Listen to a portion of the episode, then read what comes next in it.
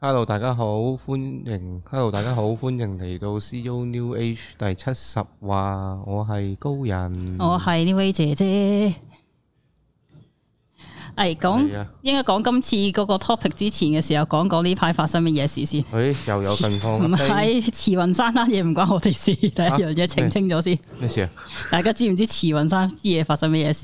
知喎咩事啊？又係類似有四姊妹因為哦一啲乜嘢哦而大打出嗰單手，我知我知啊，又縱火又又斬黐殺線，，覺得我睇嗰陣時咧，我一第一下諗到，喂，超能力戰鬥啊！係點咯解，會喺間屋裏面又刀傷，然之後冇得成個人起火，又揾唔係到啦助燃嘢？我諗乜？喂，呢啲只係超能力戰鬥所以發生嘅啫係喎。咯我諗緊係，難道佢哋開發咗其他啲 X-Man 嘢？我都都要睇 Face Day Night 咁樣喎，大佬喺個正啊喺間屋裏面好白好癲喎嗰下咁。雖然人物設定係非常之有共時性嘅，佢係啊誒我講完嗰集開咗電台嗰集，第二日就發生啊嘛呢件事係係嘛？係啦，咁啊可能真係我喺電台講出嚟嘅時候，呢股能量有少少舒唔緩，未至於我哋嗰度發生啫你，咁癲啊嘛？關事好嗎變態㗎共時性，講你添冇咁黐線嘅，唔好唔好攬上身水。係嘛，講下啫黐。線不過大家都好叫做聽咗呢樣嘢就好雀躍同關心咯。哦，我以為上次算係啱啱回歸翻嚟，係講嗰啲叫做係溏心風暴，你哋會冇興趣啦，都係講我嘅事啫啊嘛。似乎你哋都好吸引咁啊件事，哦，本身都有劇情啦，劇情開心咯，睇得。係咯。當然啦，不時就誒呢排都要去墳場度處理啲嗰啲殯葬事宜咧。係咁前排太攰，翻屋企嘅時候俾鬼砸喎，吓竟然。咁啊，因為太攰啫，太攰啦，係咁咯當然話說係啱啱入夢嘅時候咧，就類似去咗一個叫做銅鑼灣舊樓嘅天台上面，咁就俾啊一堆高樓大廈圍住嘅。高頭大廈圍住，係啦，跟住仲有有有一廣一片好廣闊嘅天空俾我影相嘅，咁、咦你知我中意影雲啊、日落啊嗰啲成噶啦。啊 咁嘅時候啲雲好靚，咁咪影下相咯係。點知好似好多電影場景咁差唔多呢，明明係純粹影個天嘅時候呢，喺個 screen 度就顯示一堆街坊出嚟咯。嗯，跟住呢，就誒、呃我唔信邪，繼續影多兩三張嘅時候呢，就自己就開始俾鬼砸啦。跟住嘅時候，上半身喐唔到嘅，嘗試轉身都完全喐唔到，發冇反應啦。嗯咁、我發覺有個有隻街坊喺我膊頭附近或者下巴附近呢，跟住我咪一嘢咬落去咯。啊佢會有用口啊？點解啊？我 feel 到佢砸住咗嗰個氣場，哦，咁、我一嘢咬落去，咬完個街嗰扎街坊就原地四散啦。咁緊要係啦個口裝嗰啲乜嘢咁犀利？我哦都唔知，死剩把口係我咯呢啲嘢。哦 OK，哦嗱， 我個把口嘅能量好強勁啊！咁仲見到咧，我咬嗰個街坊咧，現現咗身，佢着住隻叫做誒、呃深藍紅色嘅格仔宅男咁嘅感塔嗯咁個嘢，佢就摸住自己個膊頭撤退嘅。跟住我就白冰上身，垃圾咁 樣，哦，咁樣嘅咩？白冰咁樣 嘅咩？係㗎，揼咗佢上嚟，耶！跟住掙扎翻嚟之後咧，個情況非常之矛盾㗎。本身係好疲累嘅狀態先有呢個睡眠麻痹嘅現象㗎嘛。係啊，同時嘅時候咧，你嗰個叫做能量又要掙扎夠足夠能量先掙扎到翻出嚟咧。嗯我最終係喘住氣咁笑咗兩下再瞓翻，哦，跟住但係同時地裡面亦都好多思緒會走出嚟，係喎睡眠麻痹可以出體喎，哎呀嘥咗次次機會添。我通常摘完都係好攰，跟住就瞓覺，其實誒、呃如果有訓練嘅話，睡眠麻痹其實就係啊唔一掙扎就飛走噶嘛，係啦，係一個叫做出體嘅先兆嚟嘅，其實好玩嘅。嗯不過就啊嗰下嘅醒唔起添，哎咁樣 miss 咗，唔知好好本能嘅喎，個掙扎係係嘅。好似浸水咁樣嘅喎。咁所以下次就要反條件反射到訓練到自己本能係啊出體為止啊，咁緊要，因為我發夢嗰個狀態係誒個思緒係真係追住光嚟行咧，呢、個已經變成本能嘅狀態，我已經訓練到自己咁，呢哦啲係訓練嘅，哦，可以練嘅。大家練出體可以練呢啲，乜啊？練發夢可以練呢啲，類似啦。當你日常咁做，同埋靈魂一個共同咁樣嘅習慣一齊咁做咧，你瞓發夢嘅時候，嗰、個人格就會咁做嘢噶啦。嗯，所以要練。咁當翻今日正題啦，講晒係少少希，係咁依題外話先。係啦，唔係慈雲山單嘢唔係我哋啊，我哋唔使再再做冇再事，再送人走啊，哇，暫時唉得冇嘢，冇嘢嘅。係咁講翻今日正題先，今日本身個 topic 係想改成靈性 PUA 嘅，吓即係今日 VIP 嗰啲朋友哦， PUA 即係嗰啲嗰啲操縱嗰啲咩係啦誒誒係啦溝女嗰啲係啦，但係又試完真係叫做係幫一個聽眾開阿卡西，咁佢誒想問佢同阿 A 之間嘅誒係咪終極嘅靈魂伴侶，即係雙生火焰嗰啲朋友啦。咁因為同阿 A 阿聽眾同阿 A 之間咧，就係啟誒阿 A 啟發咗佢好多靈性上面嘅概念啊，好聰明啊，好叻啊。佢啊阿 A 又涉獵咗好多靈性上面嘅相關知識啊。嗯咁同時地，阿 A 嘅情感路上個劇情都好豐富嘅。咁感覺上阿 A 咧就好比較宏觀通透啦。當事人就覺得啊，終於揾到個人可以同佢傾呢啲嘢啦。我哋係咪心靈相通啊？咁樣咁本身傾得好地地嘅，點知阿 A 個意圖就出咗嚟啦。阿 A 話自己係當事人嘅最好嘅可能宇宙。你誒、呃、見到佢選擇其他人，一定會出事嘅。咩啊？咩你最好嘅可能宇宙即係如果你選擇佢，因為同時啊當事人佢有 B、C、D 可以揀，哦，咁佢話 A 係我，我 A 係你嘅唯一選擇，最好選擇，嗯你揀我啦咁樣。嗯咁最誒佢、叫做係，如果係揀阿 D 咧就死硬噶啦，你又揀阿 C 又點死法，你揀阿 D 又點死法，佢係咁樣哦，即係嗰條仔啊，係啦，佢通到出嚟喎。犀利啊下話。 咁佢想圓，如果你想圓滿地過埋今世嘅旅程就揀我啦咁樣。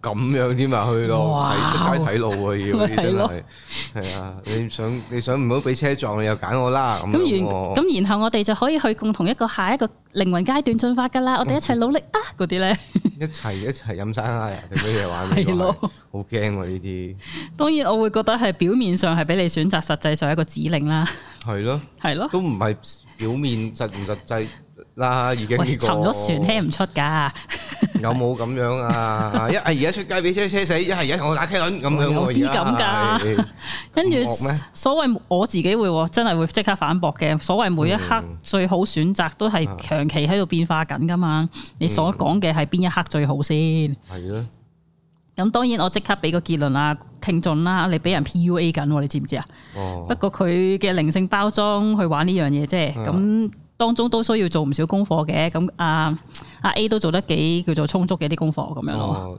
係容易㗎嘛，即係用啲靈性嘢嚟玩呢啲。冇錯。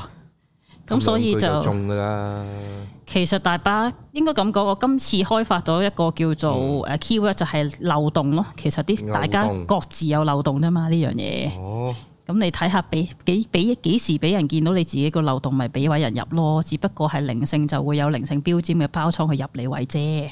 嗯咁等陣會列出一扎大家會好好類近嘅漏洞位噶啦。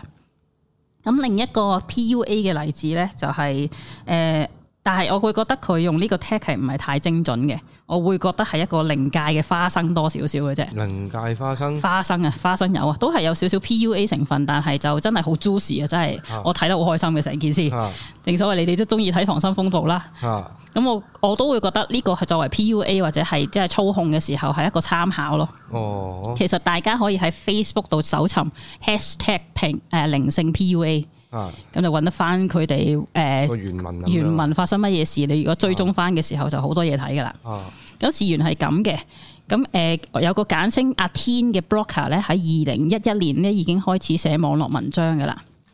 咁佢哋嘅文章係講啲乜嘢咧？啊，出過兩本書噶啦，咁就係有關叫做靈界闖蕩嘅事蹟啊。咁阿天對上有兩三層嘅指導靈嘅，見誒佢、叫做佢本身喺台台灣人嚟嘅，咁佢成日喺台灣遇到啲好多咧叫做有所圖謀嘅外星偷渡客啊。係啊，呢位阿天啊，係會遇到呢啲靈性嘢嘅，外星偷渡客，係啦。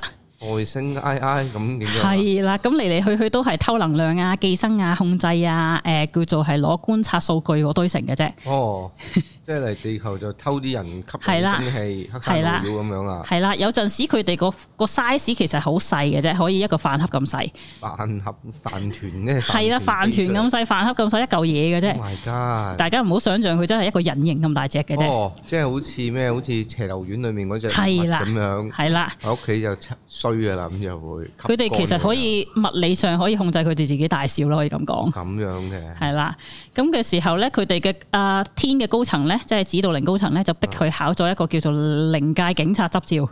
靈界警察 、我咁形容啫吓，你哋自己睇佢啲文章好鬼多，睇唔靈晒。界偵探我啊識喎，靈好扮優助喎，唔 係係啊，靈界警察，咁優助最尾都係管理成件靈界噶，哦咁樣， 大家都唔識噶啦，優助係嘛？唔會啩咁驚？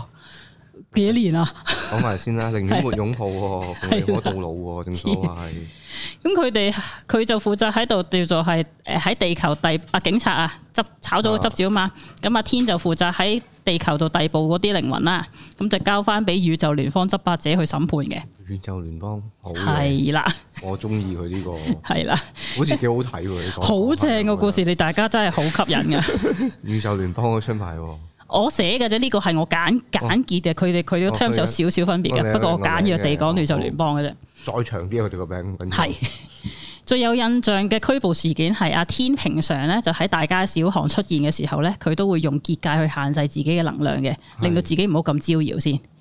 跟住因為佢唔想做咁多任務咧，翻去要寫好多報告俾宇宙聯邦執法者去做嘢，好攰㗎咁樣，啲啲執法者係咁樣嘅， 係啦都唔係要呢啲唔想寫 report，係要文件嘅。係啦，通病嚟喎呢個係啦，係咁啱有個唔知訂嘅外星人嚟挑機啦，咁就欺負緊當時喺後巷裡面嘅地主 仔，吓係咁惡嘅咩啲外星人？係啊，地主都有高高低層次能量階啊階梯之分㗎，有有地位㗎吓。 O K，佢哋講到嗰個層層次好搞笑嘅，大家睇下嗰啲文啊章。哦咁阿天唔想做嫁娘嘅時候，本想本來想無視地主嘅求食口信號嘅。哦，咁不出意外就出意外啦。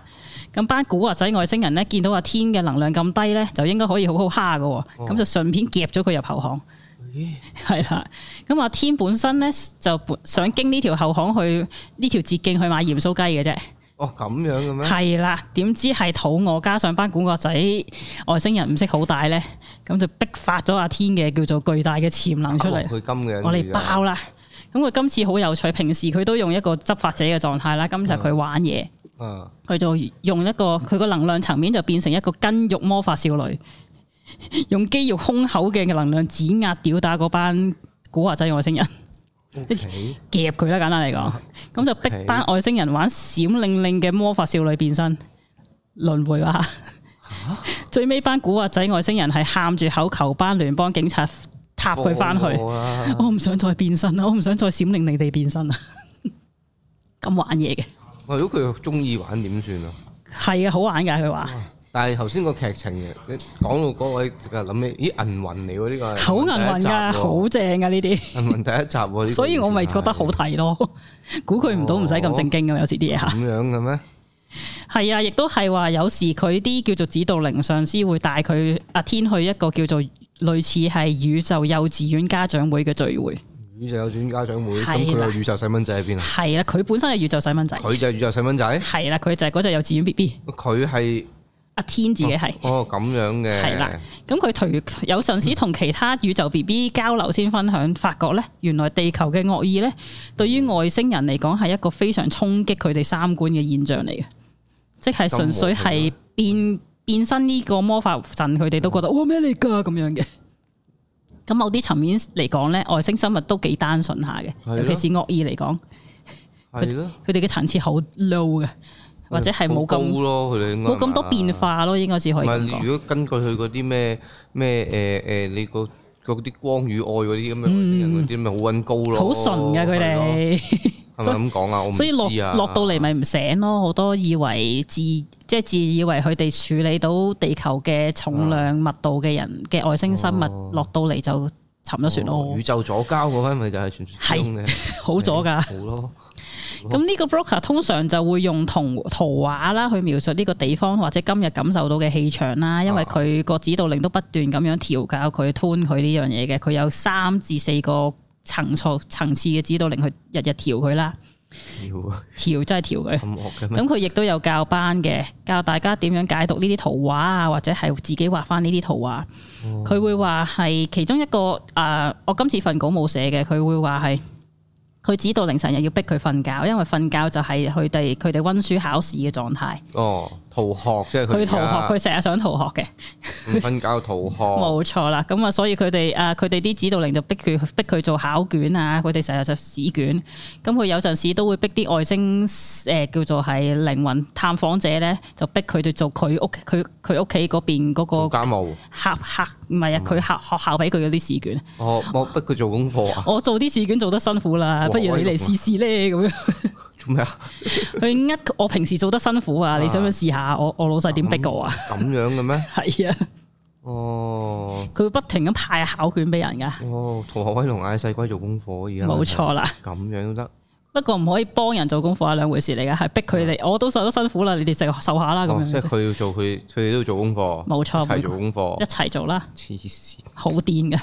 跟住記得咧，佢係一九啊二零一九年咧社會事件發生緊嘅時候，佢嚟過香港教育班嘅。咁佢嚇順便教育到下能量咧，冇記錯嘅話，佢話石硤尾、深水埗定係油尖旺一帶嘅能量係非常似一個虛弱嘅老人嘅。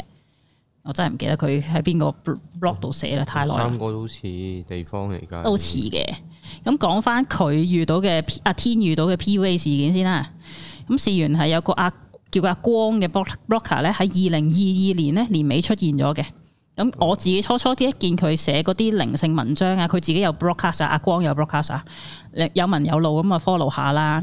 咁佢阿光聲稱自己身處美國嘅，咁而而唔知點解去到年尾左右咧，阿光就好似跳咗掣咁，聲稱睇唔過眼，化身正義魔人，不斷攻擊阿天嘅驅魔打怪獸文章，哦，跟住不斷攞證明話自己係比阿天較早之前已經寫過類似嘅劇情，阿天係抄佢嘅文章，吓咁 樣係啦，阿光擁有呢個文章嘅專利吓咁即劇係情啫，邊個先有能力啊咁？即係而家係誒誒是呢個真係叫做係水退先至知道冇着褲係邊個係啦。咯，你都話其實所有都係小説嚟嘅，一路都係我一路睇嘅時候，我自己都 O 醉。我好嗯似其中 Facebook 裡面有分享過阿光嘅文章㗎嚇，嗯阿光係追擊者啊。咁其實就佢不斷阿光不斷呼籲我哋離棄阿天啦，啲粉絲都離棄佢啦。咁阿光不斷有開通靈班啊、驅鬼服務啊、販賣風水物啊、對咗嗰堆剩嘅。咁阿光就話咧，阿天有好好巨大嘅童年陰影，唔肯面對。阿天嘅靈魂已經被寄生啦，不斷用靈性嘅風光事跡去逃避自己嘅現實，係一個徹徹底底嘅失敗者。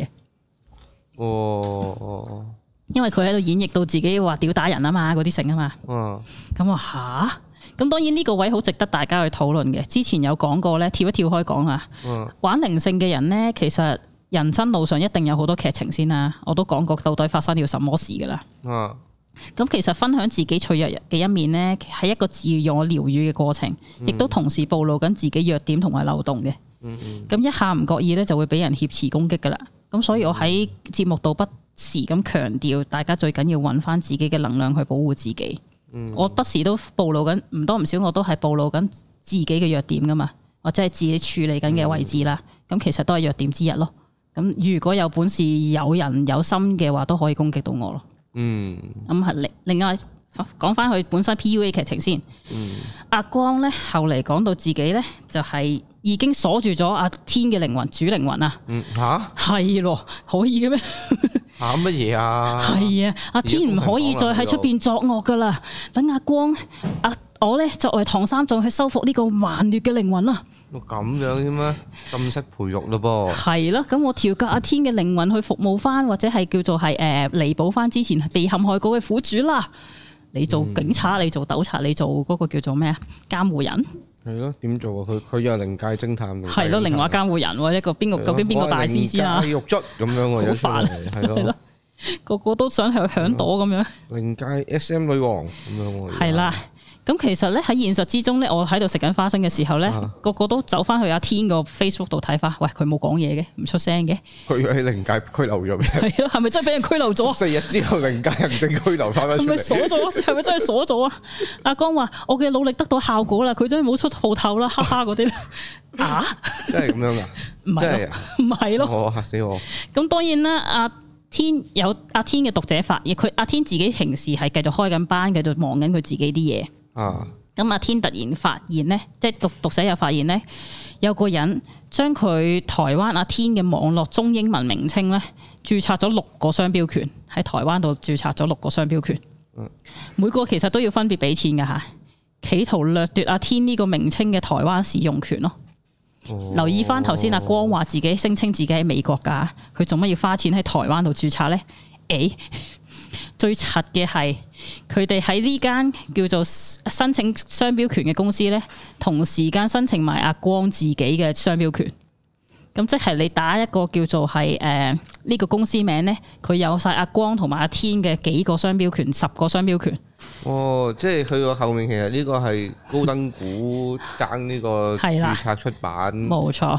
嘅一個故事嚟嘅，就係但係咁明顯嘅關聯唔告你，真係唔對唔住自己啦，可以咁台灣講。好中意告人噶嘛，係咯喐啲就告噶嘛，台灣都哦係，咁所以啊，之前阿天一直都似沉沉淪咗，或者係唔出唔出去鋪頭，就係因為佢喺度搜集緊證據。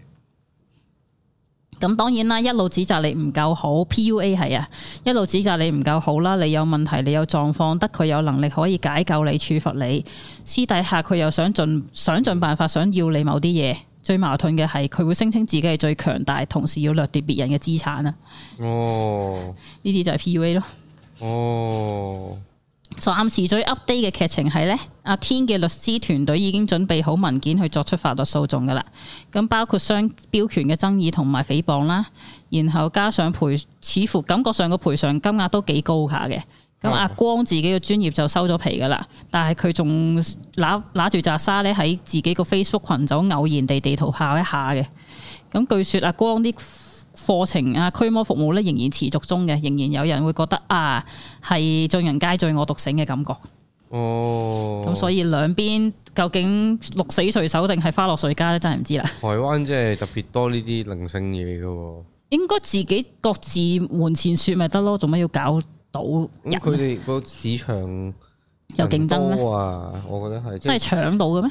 應該得㗎，因為佢哋即係信㗎嘛，有啲人好多都佢哋新聞都講㗎嘛，靈界嘢係唔知點解。係啊，啊，咁我覺得我覺得係佢哋可能嗰個競爭都幾大。即係爭嗰個市場佔有率係啊，要用呢啲招式啊，應該係。我覺嚇。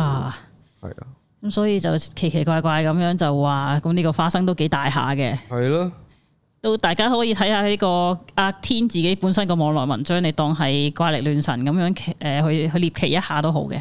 係咯，有一期好興睇呢啲 Facebook page 講呢啲咩鬼故啊，呢度咁樣係啦㗎嘛係啦咁當然變成一種叫做 New Age 層面嘅玩靈界維度嘢，有唔同嘅寫法啦，可以咁講。黐線勁咯，靈界警察喎，係，咯，宇宙聯邦喎， 宇宙聯邦喎，係啊有冇好花㗎揸高達啊有冇啊？我係好似阿寶啊差唔多㗎啦係咯佢哋有教㗎，係教點樣啊？攞阿睇天條嘅天啊，靈性團隊有教佢用武器㗎， 用武器點樣啊？係啊靈性標槍啊？唔知啲高達定乜水嘅嗰啲靈嘢性嚟 㗎。嚇咁樣咩？係啊，有 full fit 㗎，自己睇啊。好精彩喎！我簡約咗啲啲啲啲章節㗎咋。想睇想睇下佢啲符 fit 喎，真係。哇！睇你睇成晚都肯定睇唔晒嗰哦好個。啦，有冇啲咩符 fit 好勁你好好有印象啊？有咩符 fit 好有印象啊？佢嗯就試過有次去一個叫做靈界交流團，靈界交流團啊係啦，，靈界交流團所嘅以俾時人候，靈界行政拘留咯，嚟睇下會㗎咩事 啊？喺靈界交流團裏面咧，佢就行差踏錯，行咗一條叫做係俾人拱咗落去一條隧道度，就行咗去另一個唔知咩維度度，跟住要喺其他叫做係聯邦警察去拯救翻佢出 嚟咯。咁樣咩？係啊，掃毒三 啊？咁樣會㗎，會無端端行差踏錯嘅條友會咁。樣㗎行 差踏錯就去緊呢個第二個維度咯。冇錯啦，哎呦跟住佢話係因為嗰邊冇車冇直接嘅叫做鐵路行翻翻嚟，所以唔知用啲乜嘢去誒、用啲乜嘢交通工具去拯救翻哦佢呢個㗎。哈利波特啊，第二集啊，佢用個咕嚕粉一嘢飛去斜角巷佢嗰冇隔錯離嗰度咁樣啊，好呢啲冒險故事睇到哇哈利波特哦咩咁樣，彩喎其實，He-Man 咁樣喎，佢真係叫做係啊咯，佢只不過用呢啲包裝會覺得係一個叫做冒險故事咯，好精彩咯，咁樣只可以咁講。犀利，佢最中意講嘅係佢佢個老師咯，佢最對上嗰個老師，佢有嗯呢排 up 呃誒叫做升咗職咁樣，有有點一稱呼啊，哇，叫做咩咧？誒、英文名嚟㗎，唔記得記得啦，萬頭呼，係啦，哦 係啦 OK，總之 Milo 咁樣，總之狀態嘅嘢啦，哦唔記得咗啦。咁就係啦，誒，好似升咗上，叫做上咗上咗做一個升咗職咁啊，唔知誒佢嘅職務又唔同咗少少，Milo 咁樣，啊叫做，好似係啊，唔記我得尋日咗。睇掃毒三啊啊啊邊個啊死啦，啊南海十三郎做個角色都係叫 Milo 啊。唔係佢嘅 Mulo 啊嗯，M U L O 啊，好啦冇記錯就。誒，大家你想揾就應該唔難揾翻㗎嗯啦。Hashtag 翻靈性 P U A 就揾得翻我頭先講緊啲咩名嘅。好啊，咁嘅時候呢，真係喺呢個群魔亂舞嘅時代呢，呢個現象真係無可避免嘅，啊令你失去意志有意志，放棄自己嘅選擇權啊！哦，記住都係嗰句，目的再好都唔可以將你嘅行為合理合理化啊！啲老師係亂咁嚟都好啊，你有呢個覺察啊吓。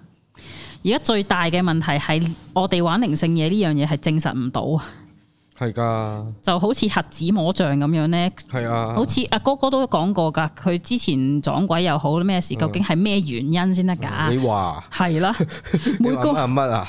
係每個領域嘅老師都睇到隻象嘅其中一部分啊。哦，咁因為靈魂資訊係大到你真係冇一個老師可以完完全全解讀晒噶嘛，都係㗎，咁冇一個，亦都同時冇一個部分可以被解釋驗證即先，係見唔到個整體啊嘛，係啦啊嘛，咁就唔可以話個老師唔準咯喎，所以更加難拆解。即係人夾人㗎嘛，好多時候呢啲即係睇相啊，定係係風水嘢都係人夾人㗎嘛，係。啦，佢 hit 中咗你嗰個需要嗰個位置佢，講你好準，唔代表講你其他人好準㗎嘛，冇錯係好奇怪㗎嘛呢啲係呢啦，呢樣嘢所以就最最難驗證、最難推翻嘅呢個麻鬼飯啦。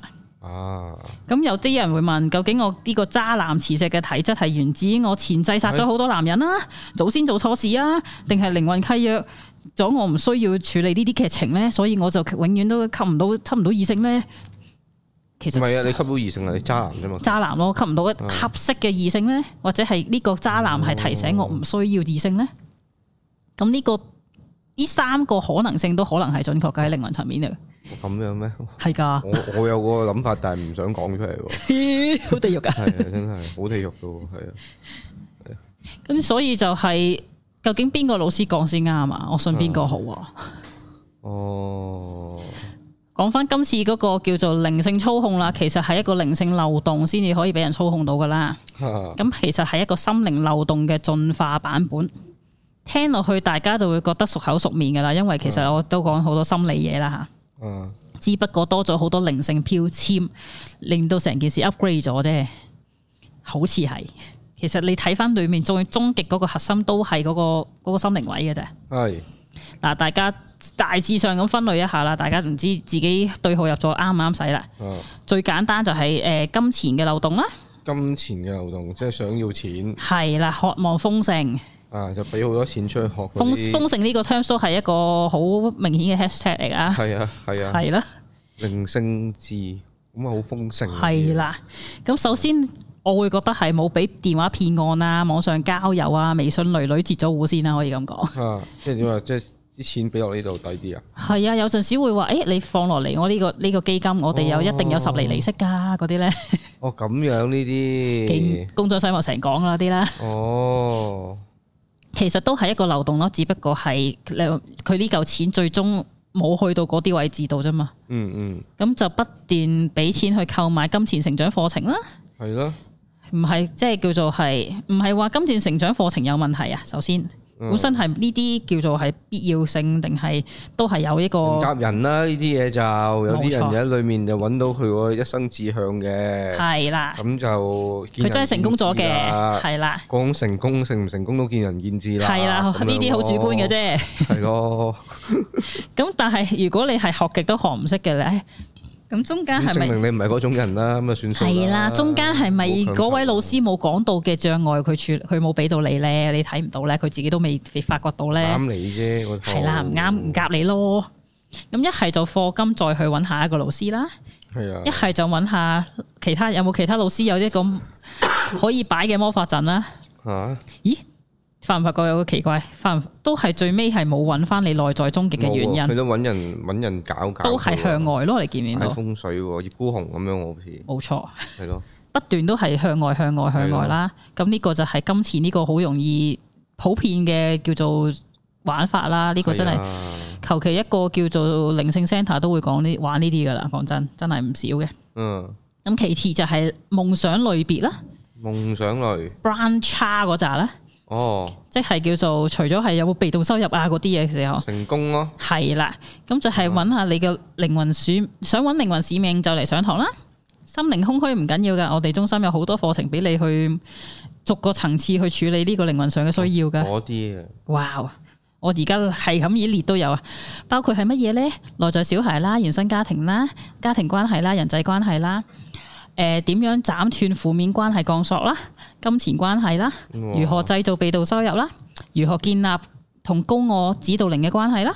哦業力課題、身體認知、自我價值認知，你要上晒先至識㗎，捆綁式銷售啦呢扎就。啊？咁當然啦，或者係啊呢、個課程其實有靈性門檻嘅需求㗎，你學咗前面嗰個叫 level 先啦。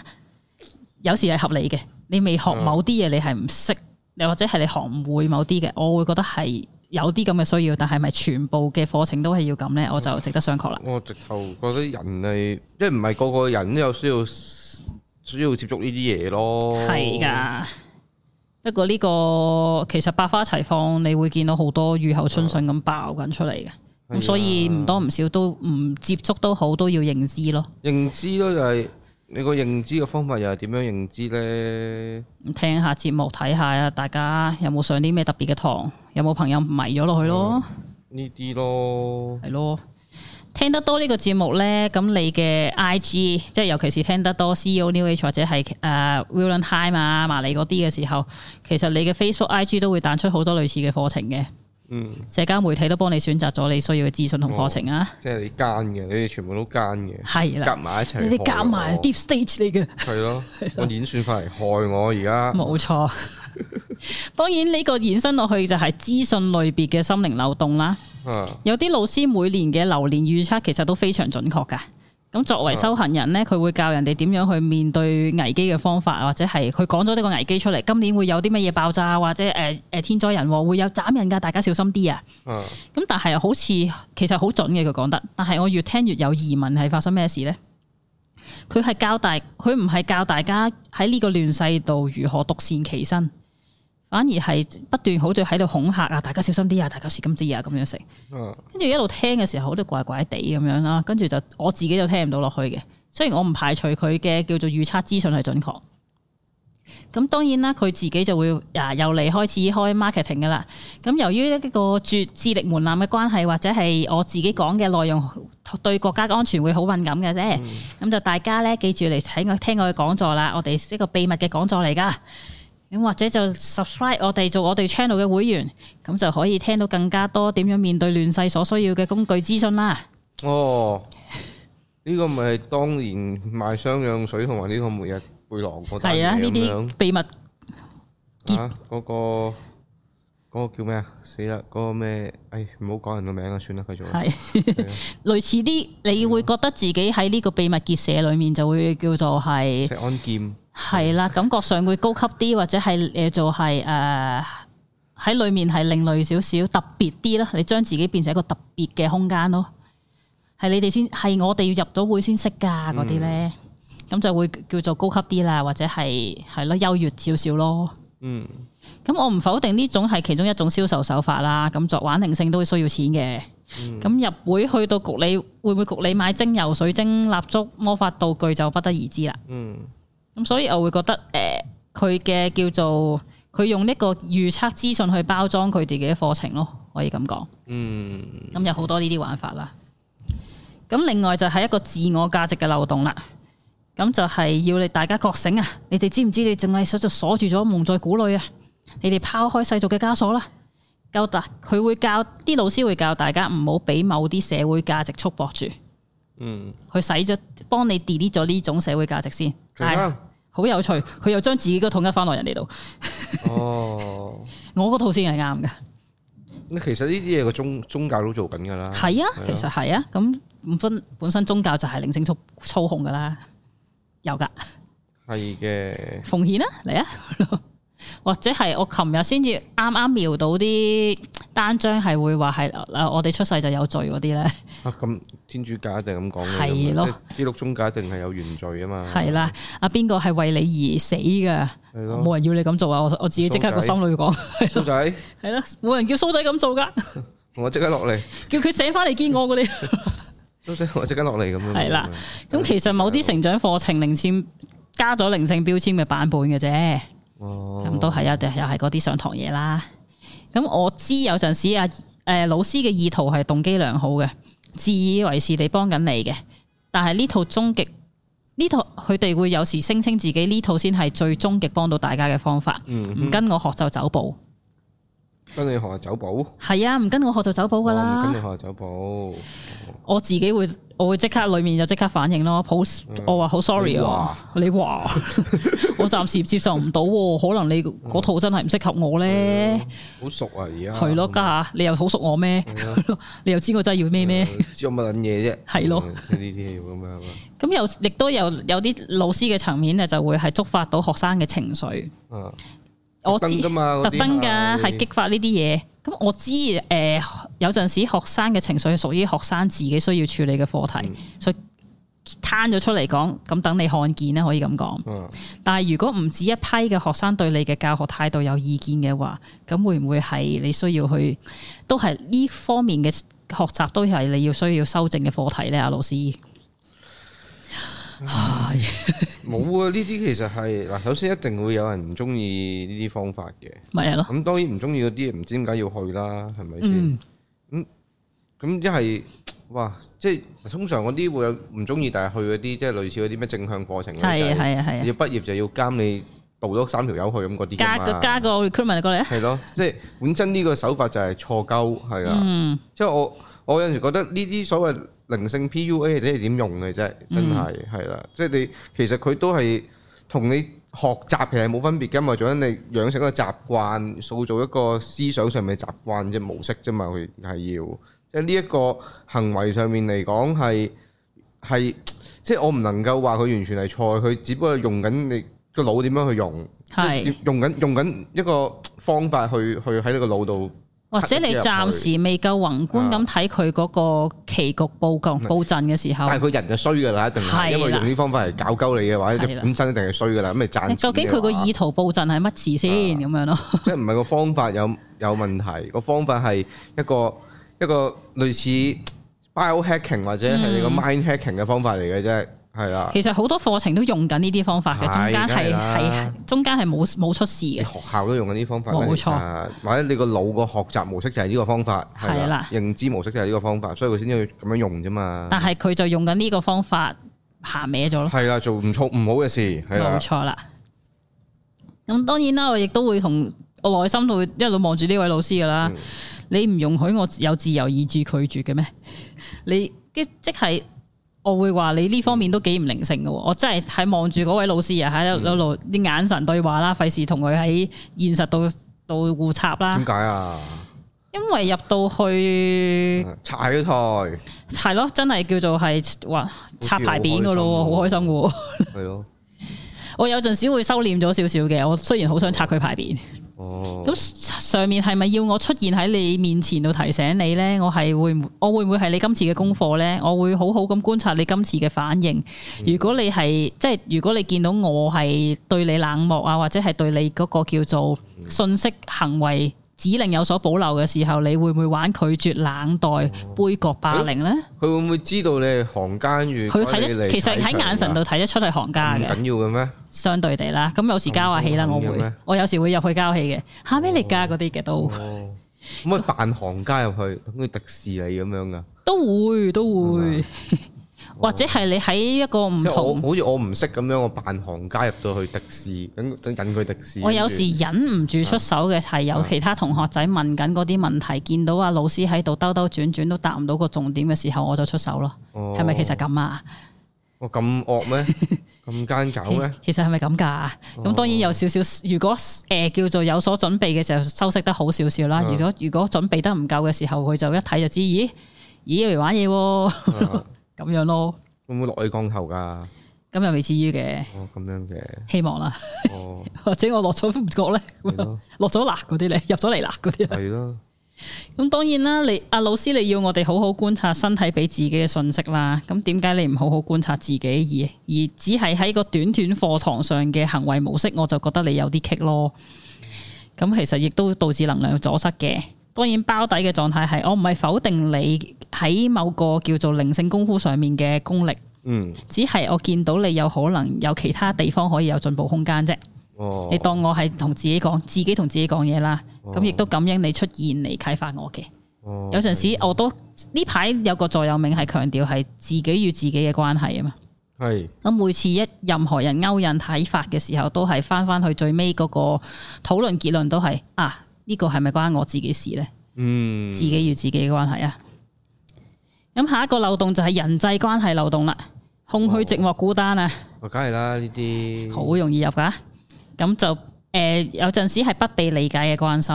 咁當然我哋玩呢啲叫做係毒咯，係啊，星際種子啊，外星生物啊嗰嗰啲。啲雙生火焰啊，咪就係孤獨咯靈性伴侶啊，咪係嗰啲，咯，靈魂伴侶啊，咁有一呢啲全部啲 terms 都係好容易吓，緊火係啊就緊火啦，雙生火焰，誒，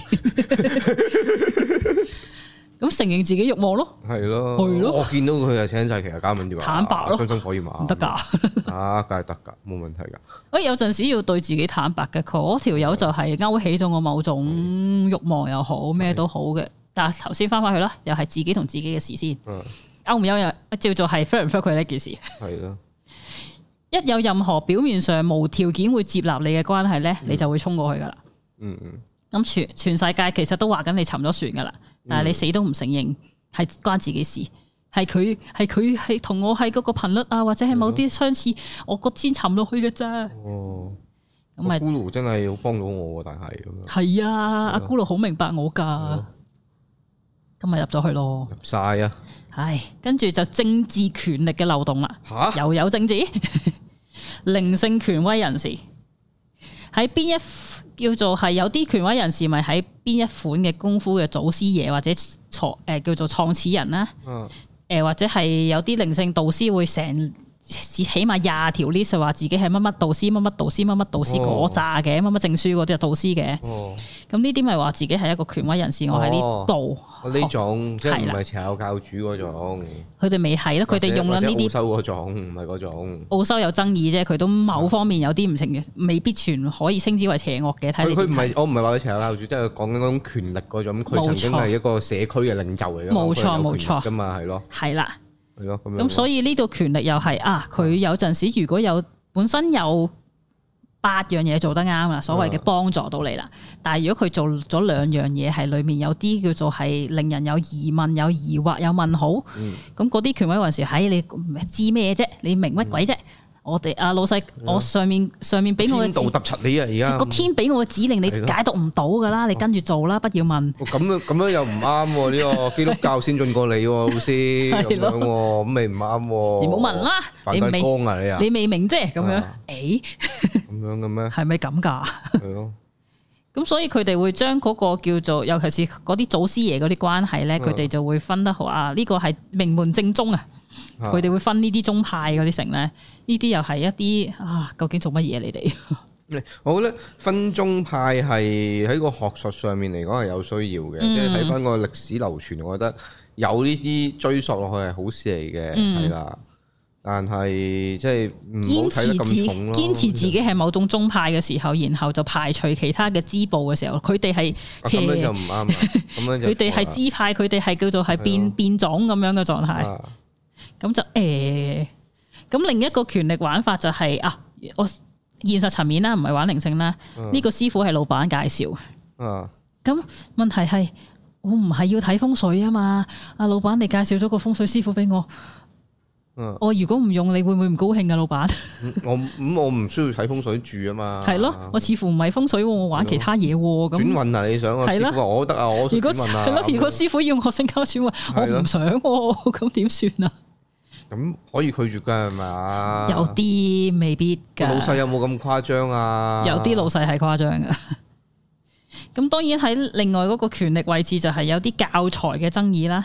呢、個就涉及一個我呢排衍生出嚟嘅 terms 係叫做靈性專利，啊，哦，係呢一套系統係我獨家 channel 落嚟嘅。哦係啊，人類圖嗰啲咪咁玩咯類，似咯，咪係就咯係專利咯。去到呢啊啲，跟住我學生攞我呢套教材嚟教學嘅時候，遲下佢仲要帶佢啲學生去聖地做儀式嘅時候，呢、個已經係盜竊嘅行為。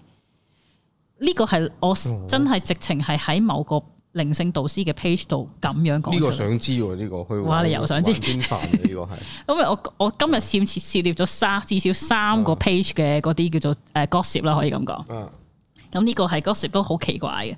跟住咧，佢喺度講緊呢啊呢位靈性導師講緊呢呢嗯方嘢嘅時候咩事啊？講邊個啊？咁樣啦。跟住佢佢又繼續演演繹落去話。呢呢位學生啊，唔係第一世咁樣做噶啦，經由我嘅靈魂 團隊，點都要講咪啊！係啊，我嘅靈魂團隊已經向佢嘅靈魂團隊指導靈申訴緊噶出啦，個靈魂律師信俾你添啊，冇錯，內部乜咧嘢啊你而家哋？乜撚嘢 啊？乜撚嘢你個靈啊？魂團隊跟住我即刻講話佢唔係第一世咁做嘅時候，啊你佢第唔係第一世咁做，究竟你學會保護你自己知識產權未嘅啫？呢啲係你嘅課題喎，似乎。anyway，當然我係睇個單向地睇緊佢個 post 㗎咋，你細細都係咁樣，你注定嗰套嘢同佢留俾佢噶啦，係咪？即係啊係啦呢啲大佬啊，唔化嘅咩？係咯，你又話零又收收零，你唔係收到好好嘅咩係咯，係啦。點解你唔唔係好嘢你唔會收到避免到呢啲課題嘅咩？係 咯可。以咁講，哦，或者係學會唔係唔用避免啦，學會咗處理呢啲課題嘅好咩？想知係咩龍料喎？佢嗰哇佢嗰套係乜乜嘢嚟㗎？哇！佢嗰套好咩佢出名啊佢至少出咗四本書啦，冇記錯呢個人。哦跟住再跟有陣時啦吓，佢會話係啦，佢已經同你嘅靈魂團隊作出申訴噶啦吓，嗯我會話，如果你我呢、個導師講啊吓，如果有個任何一個學學之後嘅學生再跟呢位導，即係呢啊位偷竊嘅導師講嘅時候咧，大家學生自己睇路，佢學錯晒㗎嗰啲咧。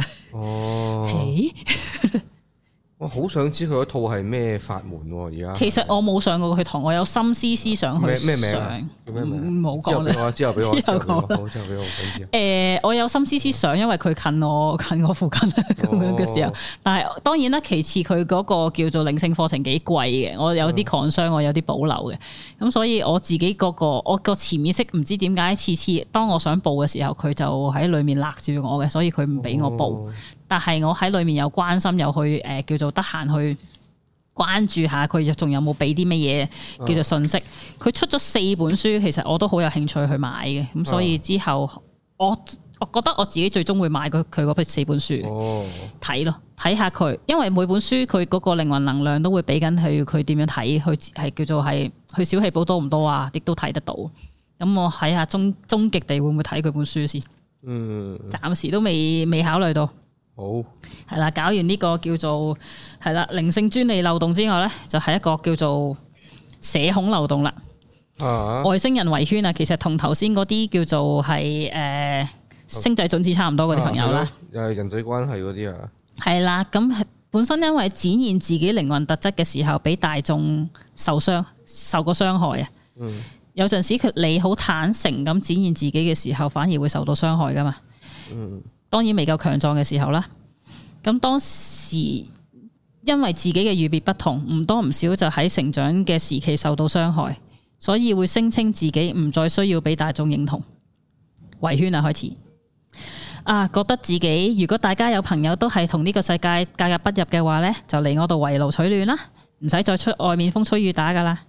係得我先可以明白同埋開發你嘅靈魂特質噶咋，你唔使再去其他社團度觀察噶啦，其他地方只會傷害你噶咋。嗯，咁咪又係嗰堆咯。下一鋪就係前世嘅漏洞啦。我係你嘅冤親債主，你欠撚咗我。去到呢啲咩？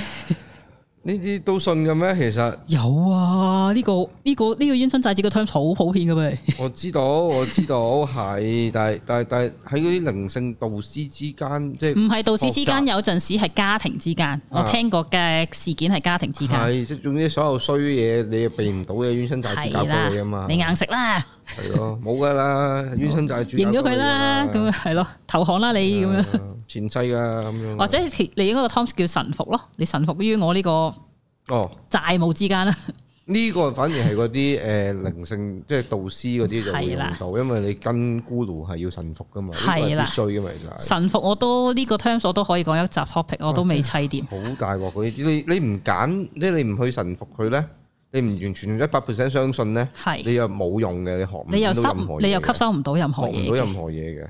但但係係你你信錯咗，你點知嗰個啱唔啱數咧？係啦啊最大嘢呢個真你係臣服咗，你絕對地開放嘅時候，你吸錯嘢又出事嘅，係啊，複雜你唔知嗰個嗰個啱中定奸啊嘛，唔知嗰個害唔害你啊嘛。都係嗰句咯。佢七分鐘三分間，咁點算先？點計先？即係佢佢冇嘢，佢就係想攝啲入佢哋度啫嘛，咁冇樣錯賴賴晒嘢，係啦，係咯，咁所以我識唔識得叫做有限度地篩選？我淨係要佢嗰七分鐘呢？嗯，唔知呢啲要真係考驗自己嘅功力啦。啊係咯，係啊，你今世唔盡快還清嘅時候，下世利息就會增加更多噶啦。我勉為其難收翻你啲債㗎咋，我都好辛苦㗎。 係咯，咁樣咯，啲前世漏洞啊，所謂嘅嗯，就哦，前世係你邊個邊個，咁今世你要做翻個邊個邊個嗰啲啦。好多韓劇都可以做呢啲嘢啦。嗯，又係，跟住咧就會頭先去到嗰度啦，聲稱靈魂伴侶啊，產生嘅靈性操控啦，頭先節目開頭講咗啦。跟住就係、下一鋪就係覺醒嘅恐嚇，呢排都好多嘅，就應該二零一二年開始已經十年或以上嗰啲嚟為止啦。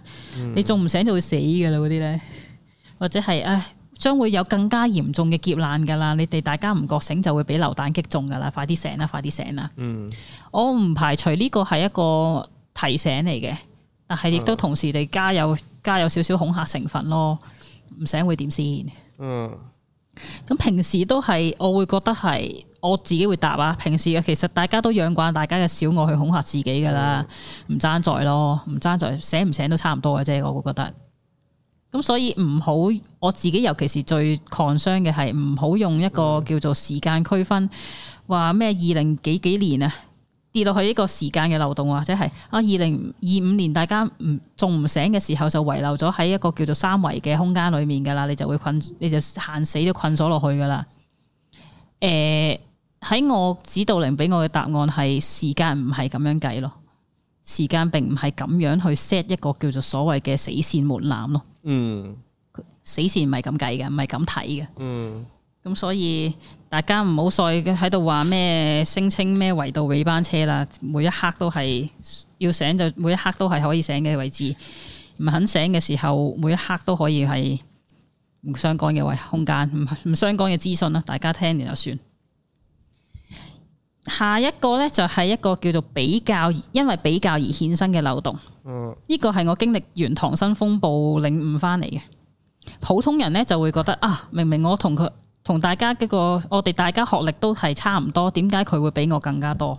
嗯，好奇怪！我問翻當事人嘅時候，點解你唔同你老細比較啊？點解你係憑你嗰位同同差唔多斤兩嘅同事比較呢？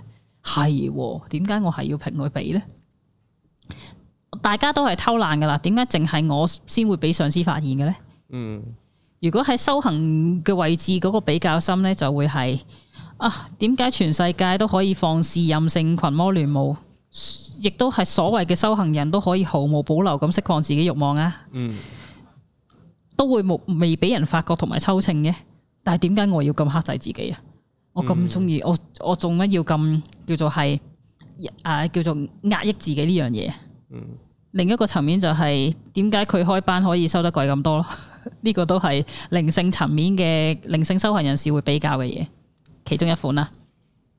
其實跳嚟跳去觀察都會，你會發覺呢，你嘅比較對象其實同你有一定範疇嘅頻率相似，對方好似不費吹灰之力咁樣去達成佢自己嘅目標啦。其實內心深處係承認自己羨慕妒忌對方啫嘛。嗯，想學習佢毫無顧忌嘅態度咯。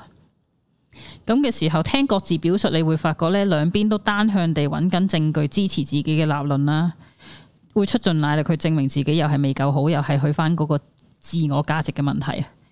比較係因源自於自我價值，嗯，咁大家又係有個呢個漏洞，大家就留留意翻啦。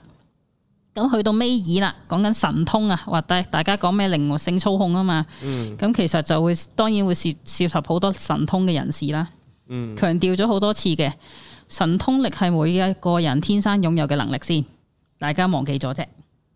咁有靈視力嘅人呢，有時會睇你嘅氣場就會揾到你上面嘅漏洞啦。佢連叫做唔需要套你資料就即刻講中你啦。嗯，有聆叫做聆聽力嘅人呢，即係我呢，我會聽到佢對答之間嘅漏洞啦，咁我都可以窩落去去去叫做呢，去操控你嘅。咁有感受力嘅人呢，一掂你就知道你邊個輪位塞呢，佢亦都可以造成一個操控嘅。咁佢哋玩緊呢啲嘢噶吓，其實我好疑惑噶，點解用呢啲能力去操控唔會反噬翻嘅呢？我自己都問一有思考過呢個層面嘅位置。咁其實修練神通，除咗可以觀察別人嘅漏洞需要之外呢，其實從來都係用嚟看見自己。嗯，得到神通係要你更洞察更多關於我同我之間嘅事，副作用嚟噶嘛，嗰啲全部都係。係啦，咁多一種感官嘅觀察可以係加速你嘅修行，亦可以成係你修行嘅一個障礙。嗯，咁某種層面上，我覺得獲得神通係修行路上面一個考驗，多過係修行到一定程度嘅指標咯。有啲人話啊，我去到誒、呃第三眼開到幾多度噶啦，啊，我去到乜乜嘅時候，呢啲係指標咩？都係嗰啲你覺得自己去到咩位置沉咯迷啊咗落啲嘢度，根本就都係覺得要跑 level 要上，要去同人哋不一樣咯，可能係。嗯咁對最謀啦，誒、靈性操控鬼上身，呢、個好值得商榷嘅，我都未必寫得好精確啊啊嚇，大家聽下算啦嚇。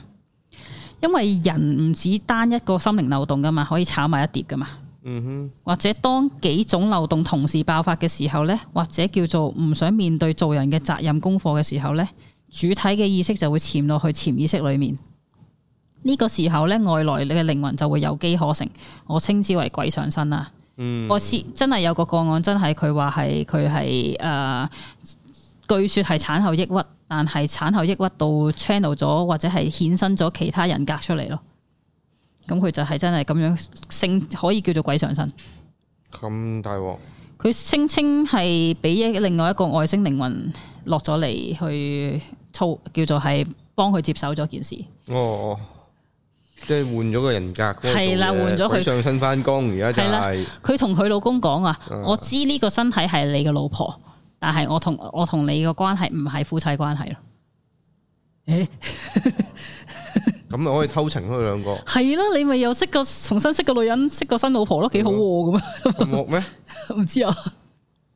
總言之係啊，老婆佢有產後抑鬱，佢導致呢樣嘢嘅。嗯，咁總言之就，我覺得係一個逃避多過多過係真係鬼上身咯，喺我眼中。嗯，有陣時唔需要考究究竟係咪高級外星靈魂，定係邊個有名有姓嘅歷史人物騎劫咗佢身體嘅？有啲咪話咩齊天大聖嗰堆嗯嘅，哦，係啦，我啲啊神打上身嘅，係啦，，其實诶啊睇你中意切合啲文化背景嘅啫。係咯，咁通常其中一個玩法就係即係所謂鬼上身嘅玩法就係要肉身死亡啊嘛。但係其實呢個好好矛盾嘅事啊。